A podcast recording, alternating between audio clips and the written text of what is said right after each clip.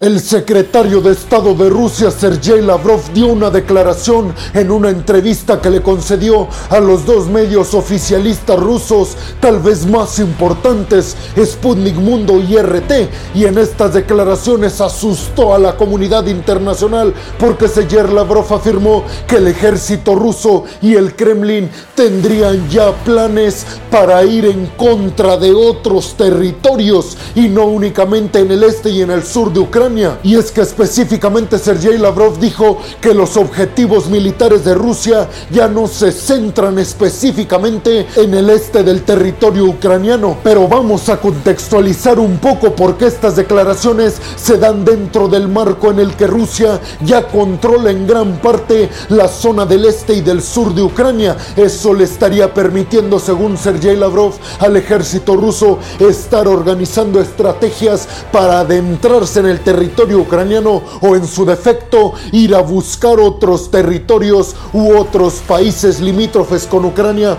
o limítrofes con Rusia. Pero precisamente el miedo de la comunidad internacional comandado por Estados Unidos estaría centrada en que Sergei Lavrov no fue específicamente claro con qué se refería con esta declaración de que Rusia estaría buscando objetivos distintos al este y al sur de Ucrania, porque no especificó, les repito, si se refería a adentrarse más en el centro de Ucrania o a buscar otros países limítrofes o cercanos al territorio ruso. Y es que hay que decirlo, aunque Rusia ya controla en gran parte el este y el sur de Ucrania, eso no le estaría dando el poder de controlar por completo todo este territorio, sobre todo ahora que el ejército ucraniano está llevando a cabo un contragolpe sin precedentes y a gran escala con el poder militar y de largo alcance que le llegó desde Occidente. Específicamente les estoy hablando del sistema de misiles estadounidenses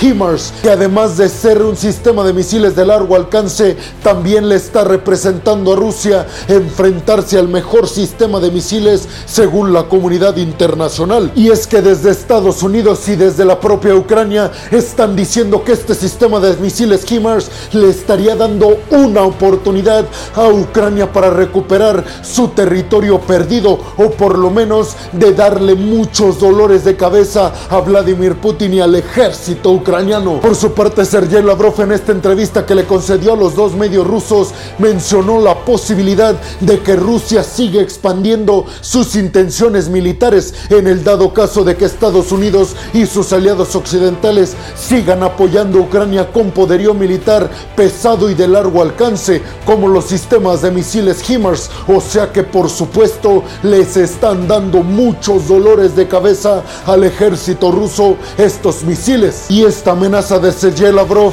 para la ayuda que está brindando Estados Unidos a Ucrania se da también en el marco de la noticia que yo les mencioné el día de ayer con respecto a que la esposa de Zelensky está en Washington intercediendo y hablando ante el Congreso estadounidense para que sigan apoyando en gran medida con poderío militar y con financiamiento a Ucrania, específicamente en cuanto a la ayuda de poderío militar. La esposa de Zelensky se refiere a más envío de sistemas de misiles HIMARS. Pero tú qué piensas de esta noticia? ¿Crees que en realidad el ejército ruso, comandados por Vladimir Putin, tengan la intención de expandir sus objetivos militares a otros países o más hacia el centro de Ucrania? Y sobre todo, ¿qué crees que pase con esta amenaza de Sergei Lavrov a Estados Unidos de que ya no envíe sistemas de misiles HIMARS, pero también te preguntaría, ¿crees que estos sistemas de misiles HIMARS que provienen desde Estados Unidos realmente le están causando dolores de cabeza al Kremlin? Déjame tu opinión en la zona de los comentarios. Bienvenidos a un nuevo video de geopolítica en el cual, como ustedes ya saben, les voy a platicar lo más importante que ha acontecido a niveles diplomáticos y geopolíticos alrededor de todo el mundo. Y vámonos rápidamente con la segunda noticia del día de hoy, es que finalmente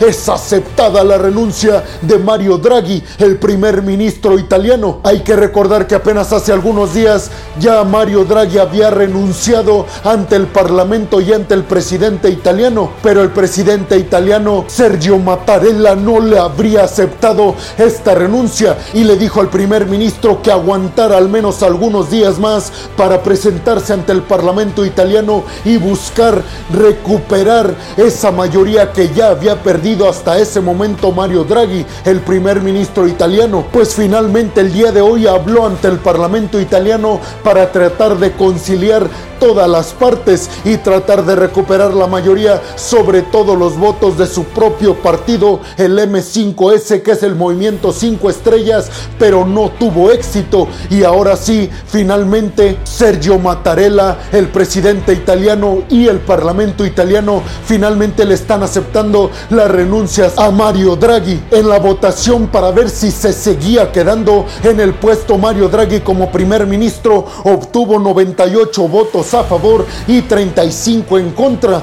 Pero ustedes se preguntarán, pero peregrino, si tuvo la mayoría, ¿por qué diablo se va Mario Draghi del puesto de primer ministro italiano? Pues porque aquí les va el dato realmente valioso de esta votación para ver si se quedaba o no Mario Draghi. Y es que de los 320 votos posibles, únicamente votaron 120 diputados o parlamentarios en Italia, lo que de alguna u otra forma demuestra el poco interés que tenían siquiera en votar en contra del primer ministro Mario Draghi. Hoy en día finalmente se da a conocer la noticia de que ya ha renunciado y ya le han aceptado esa renuncia a Mario Draghi y ahora se está encargando el Parlamento italiano de buscar a su sustituto, algo que no es para nada sencillo, sobre todo por el panorama que tiene Italia en estos momentos, crisis energética, crisis económica, crisis política, y crisis en el propio sistema político democrático en Italia. La comunidad italiana debido a todas estas razones habrían manifestado su apoyo a Mario Draghi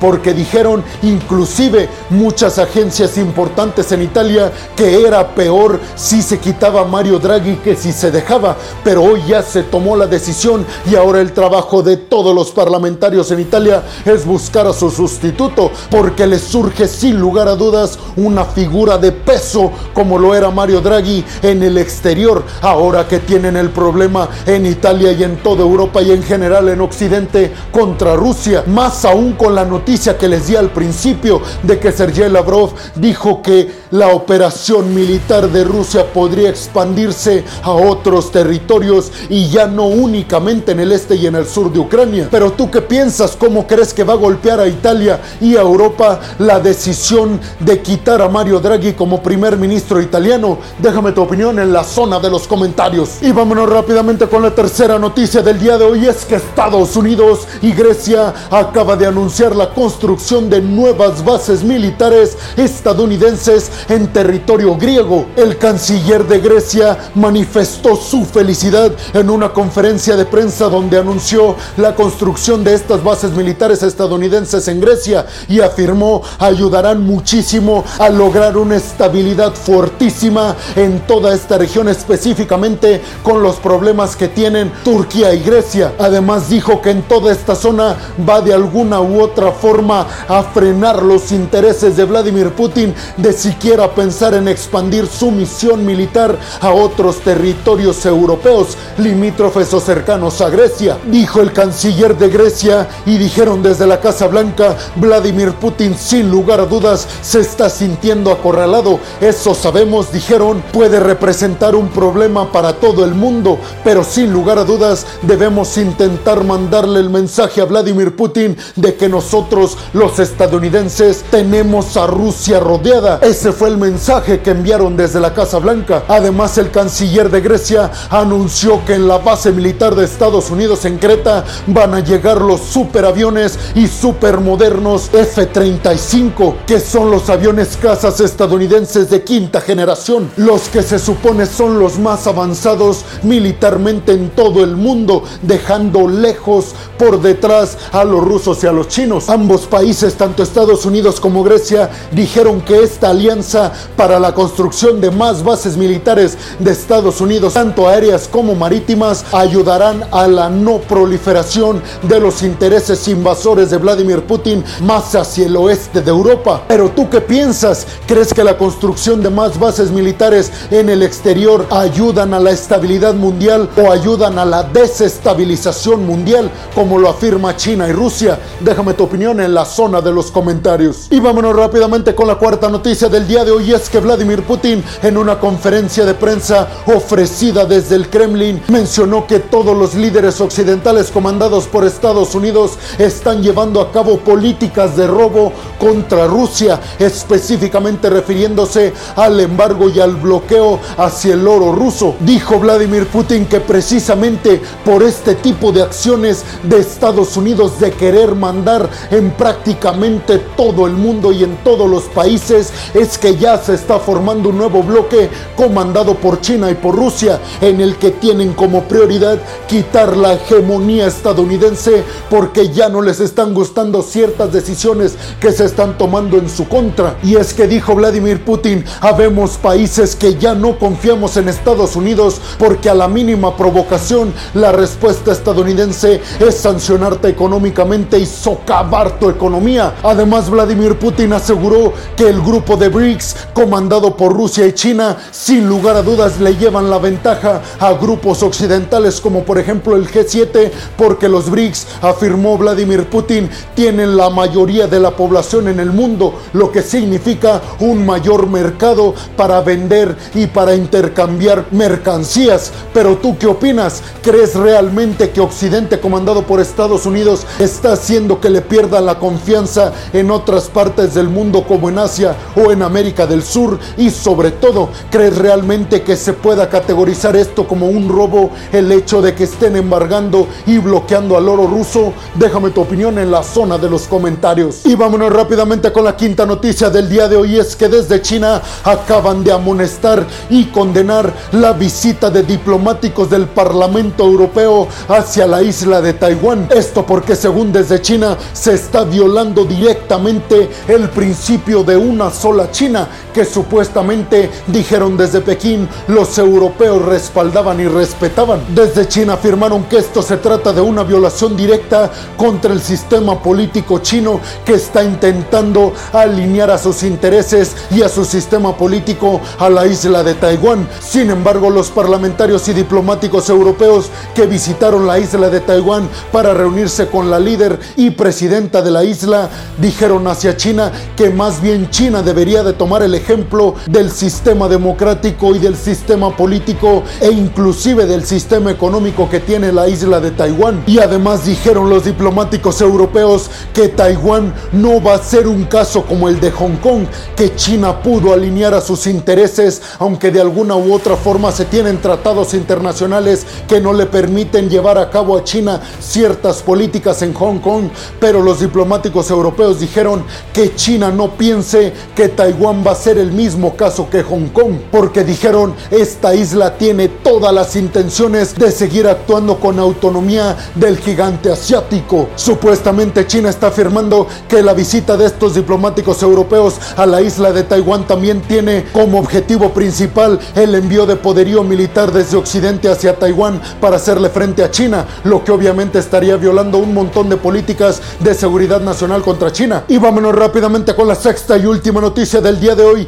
y es que el Departamento de Estado de Estados Unidos acaba de publicar un informe en el que están afirmando que en Hong Kong se están llevando a cabo un montón de políticas que no están frenando el narcotráfico y la trata de personas. Inmediatamente una delegación diplomática de Hong Kong se manifestó al respecto y condenó este informe del Departamento de Estado de Estados Unidos, aunque hay que decirlo, en este informe Estados Unidos aclara que por supuesto que no se está atendiendo como debería de ser el problema, pero que las intenciones de Hong Kong de acabar con ciertos problemas como estos dos sí está en la mesa y reconocieron el trabajo que están haciendo los líderes de Hong Kong para acabar con estos problemas tarde o temprano terminarán repercutiendo en Estados Unidos que se ha convertido en el mayor mercado de estas dos cosas lamentables para los derechos humanos de las personas. Y bueno, hemos llegado al final del video del día de hoy. Les quiero agradecer mucho por haber llegado hasta este punto del video. Además les recuerdo que me ayudarían muchísimo si comparten este video en todas y cada una de sus redes sociales, si me regalan su like, si me regalan su opinión en la zona de los comentarios y recordarles también que si están escuchando esto en Spotify, no se olviden de seguir al podcast si están viendo esto en Facebook o en Instagram. Tampoco se olviden de seguir y de darle like a la página. También recordarles que si están viendo esto desde YouTube, no se olviden de suscribirse al canal y de activar la campanita para que les lleguen todas y cada una de las notificaciones cuando subo un video nuevo de geopolítica o de otras cuestiones a mi canal. Como siempre lo hago, les agradezco mucho su apoyo peregrinos porque sin su apoyo este proyecto simple y sencillamente no existir. Así que muchas, pero muchas gracias. Sin más por el momento peregrinos, nos vemos en el siguiente video de geopolítica. Hasta la próxima.